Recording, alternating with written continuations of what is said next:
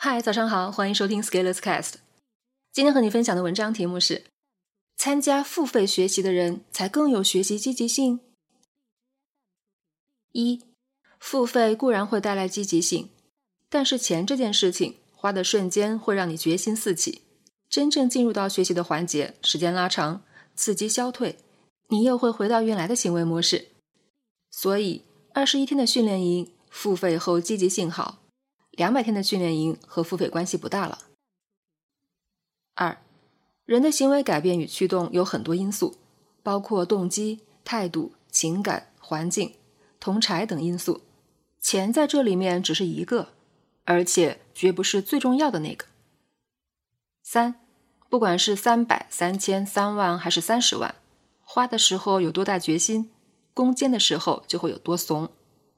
学习这玩意儿。是金钱最不能收买的，否则那些富二代就会包揽全世界所有的学霸席位，砸钱就可以吗？那小镇做题家根本不会有出头之日的。四，付费的确有很强的筛选效应，可以筛选掉很多叶公好龙式学习者。但是这句话的视角是从一个社群操盘手的角度说的，操盘者想的是如何让一个社群的氛围更好。所以设置一定的价格门槛，可以高效的发挥筛选作用。我自己做的读书会也遵循了这条道理，但是这并不代表只要有价格这一条就能发挥作用。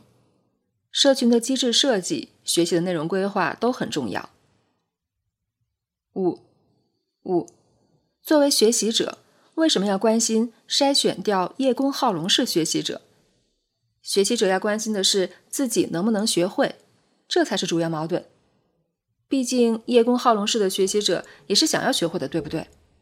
只不过可能他们自己也是受害者，没有意识到自己的认知被毒害了而已。六，学习让我们贴近真相，而真相往往是全面的，多个因素在发挥作用。付费很好，但是付费并不是唯一。付费完以后要做的工作一点儿也不会少。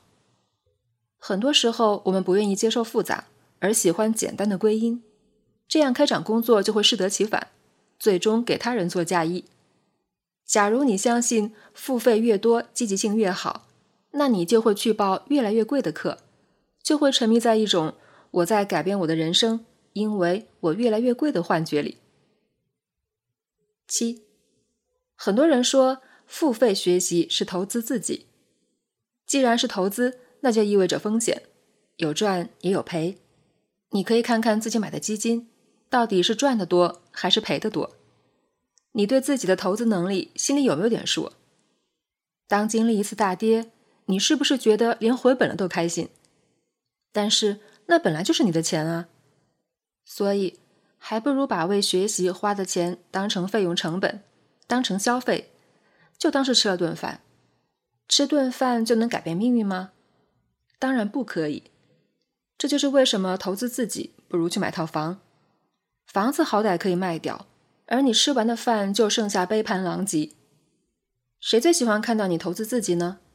当然是麦克的 baby，麦克的 baby。本文发表于二零二一年三月十七日，公众号持续力。如果你喜欢这篇文章，欢迎搜索关注公众号持续力，也可以添加作者微信 f scalers 一起交流。咱们明天见。